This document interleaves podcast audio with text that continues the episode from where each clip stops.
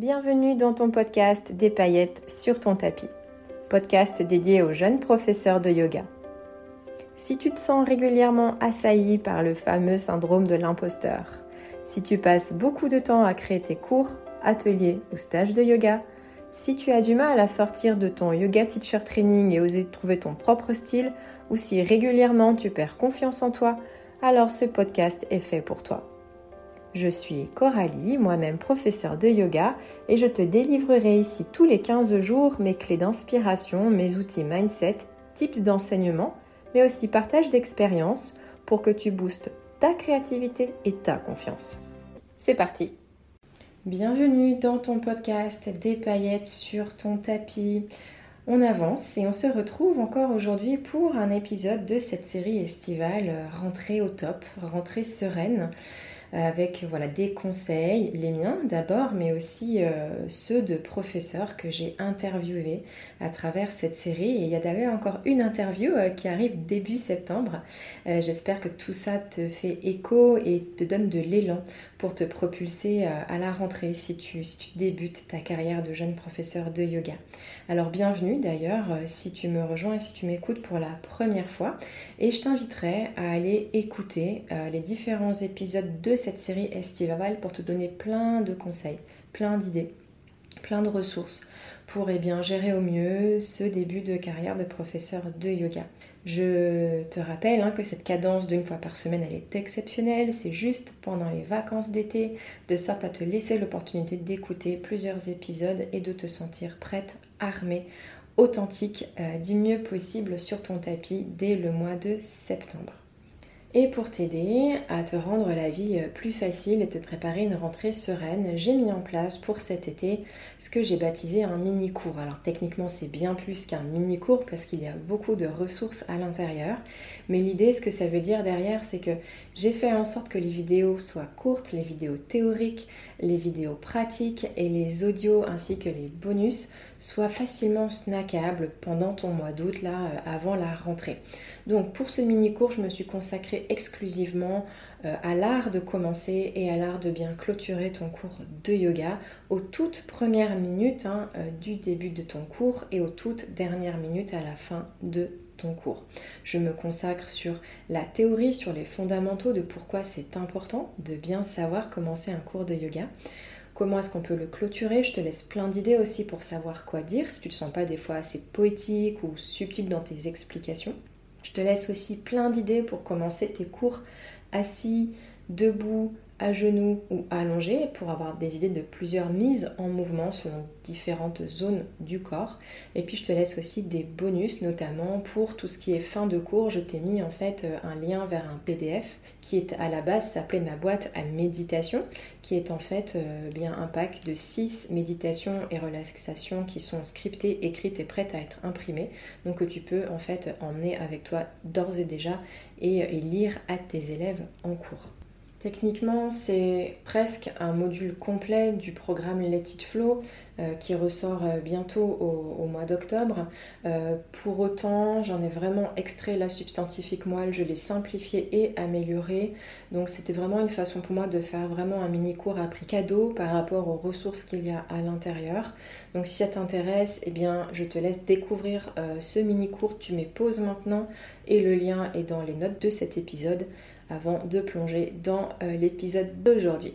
Aujourd'hui, on va parler de liens, des cinq étapes, des cinq piliers pour t'aider à développer du lien, pour t'aider à tisser ce lien hein, hyper important avec ta communauté d'élèves, de vraiment partir à leur rencontre.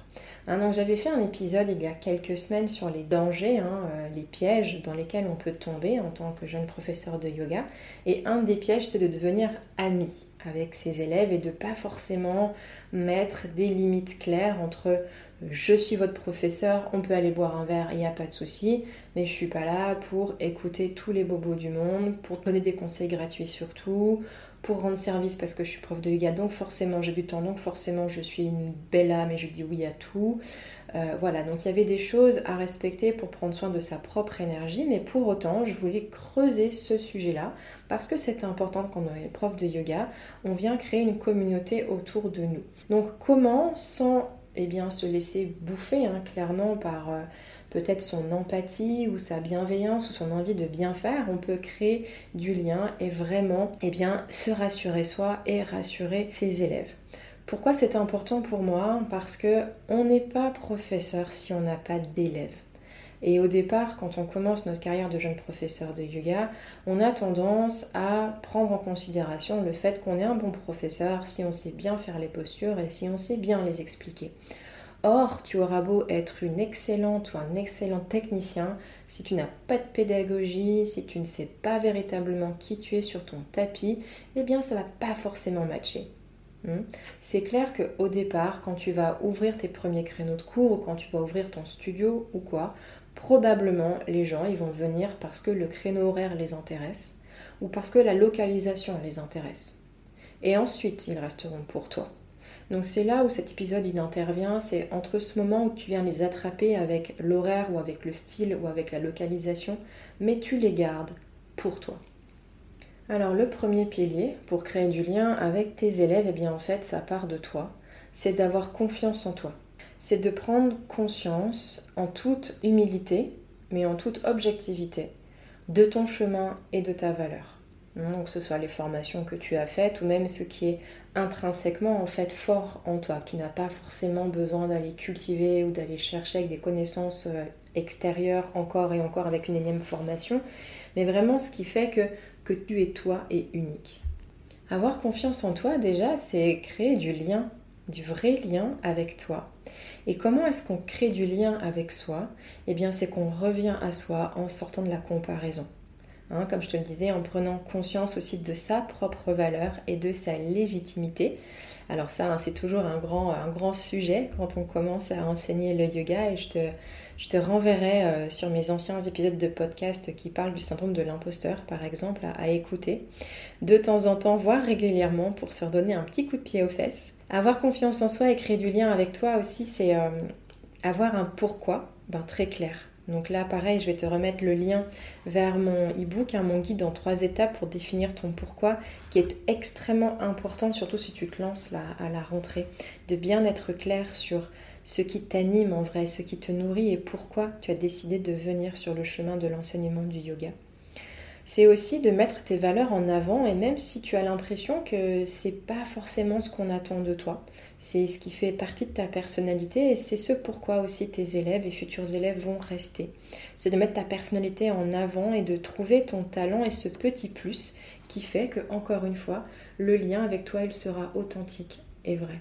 Et évidemment, quand tu auras nourri ce vrai lien authentique avec toi, quand tu auras vraiment confiance en toi, et si c'est déjà le cas, tant mieux, mais c'est que par là que tu vas pouvoir en fait, c'est que via cette base solide que tu vas pouvoir créer un style de yoga qui te correspond. Et c'est aussi ça qui va retenir, fidéliser et créer du lien avec tes élèves. Le deuxième pilier, c'est de savoir avec qui tu veux travailler pour créer du lien avec ta communauté d'élèves, c'est d'être sûr que tu as en face de toi ton élève de cœur. Donc ça, c'est évidemment peut-être un petit peu utopique hein, au moment où on commence à enseigner. Et pour autant, ça fera une différence. En tout cas, sur quelques heures par semaine, ça peut toi aussi t'élever dans l'enseignement qui te fait vraiment vibrer. Je m'explique. Au départ, on n'a pas forcément le choix sur les cours que l'on peut accepter. Hein. On est bien content d'aller travailler quelques heures par semaine dans une association au village d'à côté ou dans la salle de sport à 25 km de chez nous euh, ou euh, au salon bien-être auquel on nous a conviés euh, pour donner un cours de yoga. Pour autant, c'est pas forcément le public cible qu'on a forcément envie de toucher, mais voilà, on ne dit pas non parce qu'on estime qu'on a de la chance, parce qu'on veut bien faire, parce qu'on a cette aura de bienveillance, de disponibilité qui flotte un petit peu autour de nous. Mais pour autant, pour créer ce lien dont je te parle, pour développer hein, ce lien avec ta communauté d'élèves, c'est de savoir et de prendre le temps de te demander c'est qui mon élève de cœur? Qui est-ce que vraiment je veux toucher et avec qui je veux travailler hein, donc là, je te renvoie au pilier numéro 1, hein, c'est de revenir à tes talents et au style de yoga aussi qui te correspond pour pouvoir accéder à ce second pilier et trouver ton élève de cœur. Et c'est aussi là que le lien, il sera fort avec tes élèves. Donc là, je peux te donner euh, plein d'exemples. Hein. On peut faire un épisode de podcast complet là-dessus, mais admettons, tu sais que toi, ton truc, c'est vraiment l'enseignement aux grands débutants. Parce que tu, as envie de leur apprendre des choses qu'ils ne connaissent pas, genre la différence entre l'abduction et l'adduction. De leur apprendre les bases et les fondamentaux du yoga, ça c'est ton grand kiff. Hein. donc vraiment de faire en sorte de créer des créneaux horaires et des cours où toi tu vas pouvoir mettre en forme cette, euh, cette brillance en fait, hein, cette vibrance à, à enseigner à ces personnes-là. Encore une fois, ça va peut-être pas représenter l'entièreté de tes cours. Hein, si on parle de cours physiques, après si tu fais des cours en ligne ou des programmes ou autres, c'est différent. Tu n'auras que l'embarras du choix pour te spécialiser. C'est beaucoup plus difficile en présentiel, je te l'accorde. Et une fois que le pilier numéro 1 et le pilier numéro 2 seront eh bien, euh, faciles pour toi, que tu auras trouvé euh, eh bien, ton talent, que tu auras vraiment confiance en toi et que tu auras en face de toi eh bien, les élèves que tu seras allé chercher en te posant vraiment la question de qui est-ce que je veux toucher, eh bien le troisième pilier il sera vraiment à ta porte. C'est de trouver ton yoga, de trouver ta pratique avec ton univers, ta couleur, ton énergie, ta personnalité. Et c'est là-dessus que tu vas pouvoir communiquer. C'est là-dessus que tu vas pouvoir eh bien, faire ta publicité, que tu seras rayonnante ou rayonnant sur les vidéos, que tu seras euh, magnétique dans tes communications. Donc là, je crois que je vais pas passer euh, mille ans dessus, hein. c'est clair, c'est limpide. C'est ce qui te porte, ce qui te nourrit, pourquoi tu te lèves le matin, c'est ça qui donne du sens et c'est ça qui va créer du lien. Donc ça, c'est hyper limpide. On passe du coup euh, à la suite. C'est justement de parler de la visibilité. Hein, puisque là on en est sur la communication en étant hyper authentique. Donc euh, le quatrième pilier, c'est de te rendre visible tel que tu es. Donc là évidemment on rebondit hein, sur être soi, être authentique. C'est doter en fait le masque de la peur d'être jugé. C'est tout ce que tu peux apporter de ta personnalité, même si ça ne matche pas forcément avec euh, l'aura ou les attentes du jeune professeur de yoga ben ça en fait on s'en fiche un peu en fait. Alors ça prend du temps aussi, hein. je dis ça, c'est dans un monde parfait, bisounours utopique et tout peut-être au départ, ok, mais tu verras, tu réécouteras peut-être ce podcast dans six mois, dans, dans six semaines, dans une semaine et tu auras déjà euh, peut-être évolué et tu te rendras compte que c'est ben, hyper important sinon on, se laisse, on se laisse bouffer par, par un personnage que l'on n'est pas. Et de se rendre visible aussi tel que l'on est, alors à la fois sur son tapis, en face de ses élèves, mais aussi dans nos communications, dans la publicité, etc., eh bien, c'est encore rajouter une couche à cette rencontre, cette authenticité entre un autre être humain, l'élève en face de toi, et toi-même. Et cinquième étape, cinquième pilier pour développer ce lien avec ta communauté d'élèves, c'est de créer de la confiance. Alors aussi bête et aussi anecdotique hein, que cela puisse paraître, c'est hyper important. Et je vais t'en parler aussi par expérience, euh, notamment le premier point que je pourrais soulever par rapport à cette création de confiance, c'est la régularité. Quand on est professeur de yoga, basiquement, euh, on est prestataire de service. Une personne, donc un élève, vient payer une prestation à un tarif et un horaire précis et on doit honorer ce service. Or, si tu n'es pas régulier et si tu comptes justement sur la compréhension des personnes en face de toi, ça marchera peut-être une fois, mais pas trois fois, ni quatre, ni encore plus que ça. Je m'explique. J'ai une de mes amies qui est en région parisienne et qui euh, n'a pas forcément le temps de se déplacer dans des studios de yoga puisqu'elle habite quand même euh, en campagne. Et donc elle avait choisi de suivre une offre en ligne de sa professeure qu'elle connaissait. Hein. Donc c'était pas une professeure choisie comme ça au hasard. C'était sa professeure en présentiel à l'époque qui avait dit Eh bien voilà, pour les personnes qui viennent de loin ou qui ne peuvent pas suivre des cours régulièrement, j'offre la possibilité de suivre des cours en ligne et voilà les créneaux. C'est tel jour à telle heure et voilà à chaque fois les thèmes, etc. etc. Et puis finalement, ce professeur, une fois, eh bien, une inondation, elle ne pouvait pas filmer les pratiques, une fois c'est parce que l'enfant était malade, une fois c'était parce que ceci, une fois parce que c'était cela. Donc en vérité, sans sens de l'anticipation, si tu effectivement on peut comprendre hein, euh, les aléas de la vie, mais mets-toi à la place de l'élève en face. Les cours étaient prépayés et finalement sur peut-être 30 semaines de cours dans l'année, ils en ont eu la moitié. Alors peut-être que le professeur s'est rattrapé différemment, hein, j'ai pas la fin de l'histoire, peut-être qu'elle leur a offert un bon de réduction pour une retraite ou que sais-je, mais ce que je veux dire c'est que mon ami était très très déçu parce qu'elle a fait confiance à un professeur de yoga pour lui amener ce temps dont elle a besoin chez elle, à son domicile. C'était la promesse du prof, hein. ce ne sont pas les élèves qui, qui sont allés le chercher, hein. c'est le professeur qui a proposé ça et qui a trouvé en face du répondant. Et puis finalement, elle a manqué de régularité. Donc je ne juge pas ce professeur, elle a forcément euh, ses raisons. Mais en tant que professionnel et prestataire de service, je pense qu'on aurait moins de patience euh, pour n'importe quel autre prestataire. Donc parce qu'on est prof de yoga, des fois on se dit oui mais ça va aller, euh, euh, je suis entourée de bienveillance, oui enfin il faut quand même pas déconner, les gens ils ont payé pour un service, ils doivent l'avoir, basta.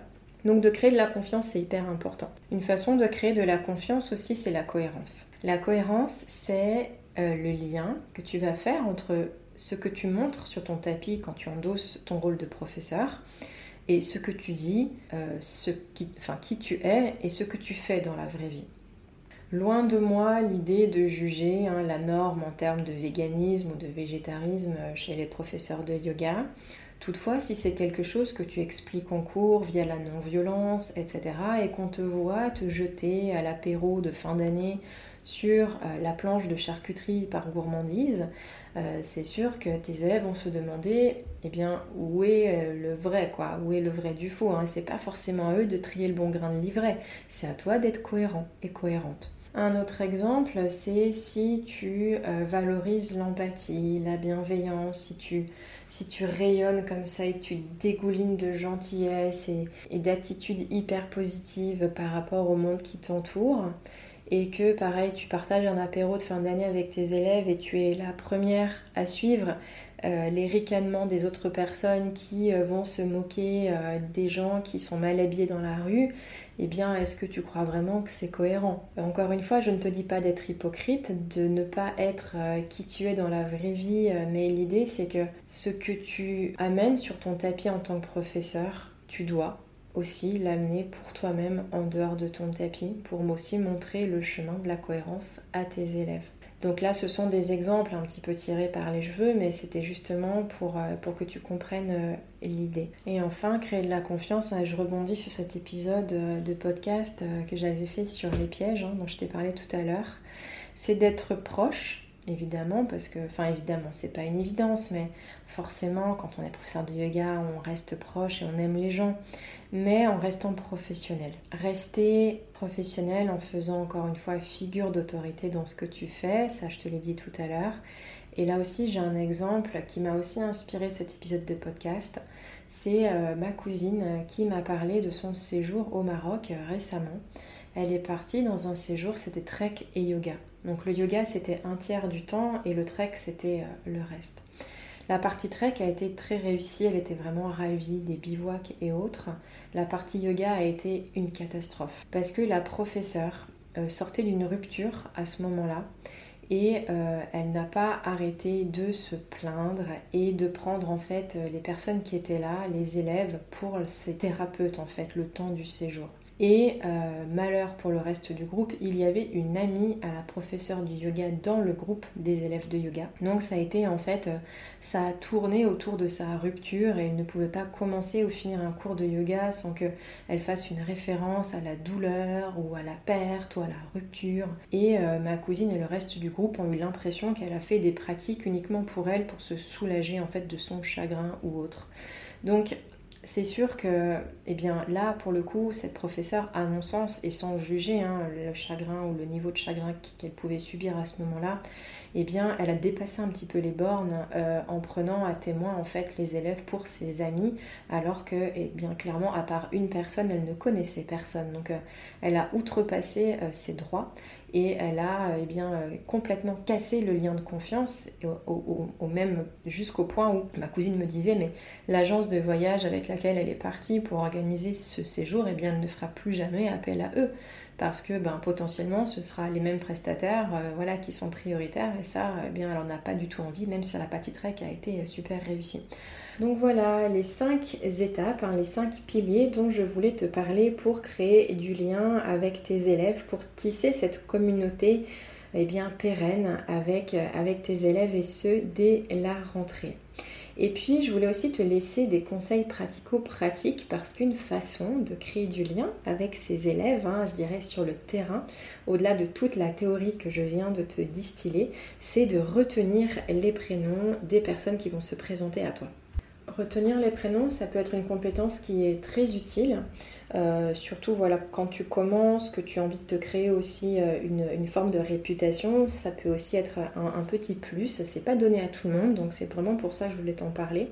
Et ça peut aussi être un défi parce que c'est euh, pas évident du tout, surtout quand tu as des cours découvertes au début de l'année ou que tu enseignes dans des salles de sport où il y a beaucoup de monde. Et selon si les gens ne sont pas forcément réguliers ou autres, ça peut vraiment être un défi. Et pour autant, c'est très utile comme compétence et comme compétences à cultiver pour créer ce lien personnel et chaleureux pour le coup avec tes étudiants. Donc ici, je voulais te laisser quelques astuces à mettre en place pour t'aider à te souvenir des prénoms des personnes qui te rejoignent et ce malgré si c'est un grand groupe et ce euh, même si tu n'as pas l'habitude ou que tu n'es pas forcément à l'aise avec l'exercice. Alors une des premières clés c'est d'utiliser la répétition. Notamment là à la rentrée, il y aura certainement des nouvelles personnes, des nouveaux visages que tu vas rencontrer via les cours découvertes ou autres. Et si tu as l'occasion, alors c'est pas toujours évident, notamment en salle de sport encore une fois, parce que les gens ils s'installent et puis c'est un petit peu impersonnel, mais voilà, si tu as l'occasion de venir être à la porte et de te présenter, toi, ben, bienvenue, moi je suis Coralie, je suis votre professeur aujourd'hui. Et puis la personne va se présenter en disant bah, bonjour, moi c'est Véronique, et puis euh, ben, je viens là pour la première fois, je suis un petit peu nerveuse, j'espère que ça va aller. Eh bien la répétition, c'est de dire bonjour Véronique, euh, bienvenue, et puis merci beaucoup Véronique d'avoir choisi euh, ce premier cours de yoga avec moi aujourd'hui.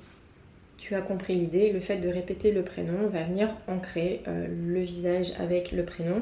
À toi d'être bien concentré par contre quand tu fais ça, parce que si tu réessayes de répéter mentalement Ah oui, mais j'ai déjà oublié le prénom du monsieur, le troisième qui est rentré après la dame blonde, comment est-ce qu'il s'appelait déjà pendant que tu es en train de répéter Véronique à mon avis, ça va mettre un petit peu le bassin dans ton esprit. Donc reste bien présente avec chaque personne quand tu fais ça. Un autre type, c'est d'utiliser en fait euh, des, je dirais, des caractères distinctifs pour chaque personne. Par exemple, moi j'ai fait euh, des remplacements et des remplacements suivis sur 3 ou 4 semaines. Donc en fait, pour euh, m'assurer de retenir les prénoms des personnes, eh bien des fois ça m'est arrivé d'utiliser des moyens mnémotechniques. Par exemple, un monsieur qui s'appelait Claude, il faisait beaucoup de blagues. Et du coup je disais ah ben Claude c'est le blagueur. Et en fait avec cette euh, répétition de la ou de l'eau, et ben du coup je me rappelais que Claude c'est le monsieur qui faisait des blagues. Et du coup ben voilà. Et la semaine d'après quand je suis arrivée en cours, je dis bonjour Claude. Il m'a regardé en me disant waouh, t'as retenu mon prénom. Moi je suis impressionnée. Donc voilà, ça fait toujours super plaisir. Dans la même idée, tu peux aussi retenir les prénoms des gens avec leur place dans la salle. Moi, j'ai des gens dans mes cours, ils prennent systématiquement la même place. Donc, je sais que le premier tapis complètement à gauche, c'est Esther. Que le quatrième tapis en partant de la gauche, c'est Brigitte. Et ça, c'est immuable. Et j'avais aussi une collègue dans la même idée qui, en fait, prenait un papier et en fait, elle, euh, elle prédessinait les espaces dans la salle et elle notait en fait euh, les prénoms des personnes. Notamment ça, c'était pendant les retraites, quand c'était pas des élèves réguliers à elle, et eh bien elle dessinait euh, la salle de yoga, elle faisait des petites croix et des petits schémas de la salle en fait, euh, et puis elle notait les prénoms en dessous des petits tapis dessinés. Donc je trouve que c'est aussi une bonne idée, donc tu peux aussi faire ça, ça te permettra, en imaginant que tes élèves y prennent comme des fois dans mes cours la même place, toujours, toujours, toujours, ça te permettra de retenir aussi facilement leur prénom en associant leur espace dans la salle.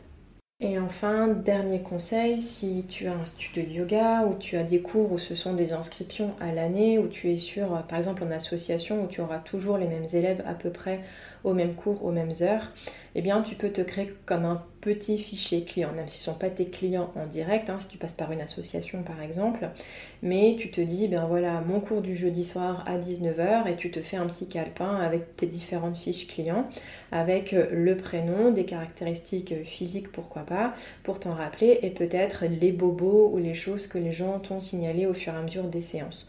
Donc ça aussi, ça peut être une façon de retenir comme ça, avant le cours du jeudi 19h en question, tu prends ton petit calepin, tu refeuillettes rapidement. Comme ça, tu peux revisualiser qui était au cours de la semaine dernière, à peu près la place dans la salle. Et effectivement, ah ben oui, euh, Sylvie m'avait dit qu'elle avait une prothèse au genou. Ah oui, c'est vrai, c'était elle qui avait un t-shirt rouge la semaine dernière. Patati patata. Donc voilà, donc ça ce sont des petites astuces aussi pour retenir euh, les prénoms. Ça c'est quelque chose que j'ai toujours fait facilement et je t'assure que c'est euh, hyper important parce que c'est quelque chose que les gens retiennent, que tu retiennes leur prénom. Hein. donc c'est vraiment euh, une, pratique, hein, je dirais, à développer avec la persévérance aussi, à développer progressivement. Donc peut-être entraîne-toi à le faire dès le début de cette année et ça aussi c'est vraiment une façon de créer du lien eh bien, plus étroit avec tes élèves et ce quel que soit le nombre. Et puis euh, pour ceux qui viennent pas régulièrement, ben c'est pas grave hein, que tu connaisses pas leur prénom, ils t'en voudront pas. Mais pour ceux qui viennent régulièrement, ça fait quand même une grande différence et c'est une sacrée plus-value sur euh, ton niveau de compétence euh, aussi. Donc voilà tout ce que je voulais te raconter aujourd'hui pour créer du lien avec tes élèves. J'espère que cet épisode te sera utile. Je te laisse me mettre un commentaire ou eh bien, les 5 petites étoiles qui seraient très utiles pour euh, faire connaître ce podcast à d'autres jeunes professeurs de yoga comme toi. Sur ce, je te retrouve la semaine prochaine pour un nouvel épisode de cette série estivale. Porte-toi bien.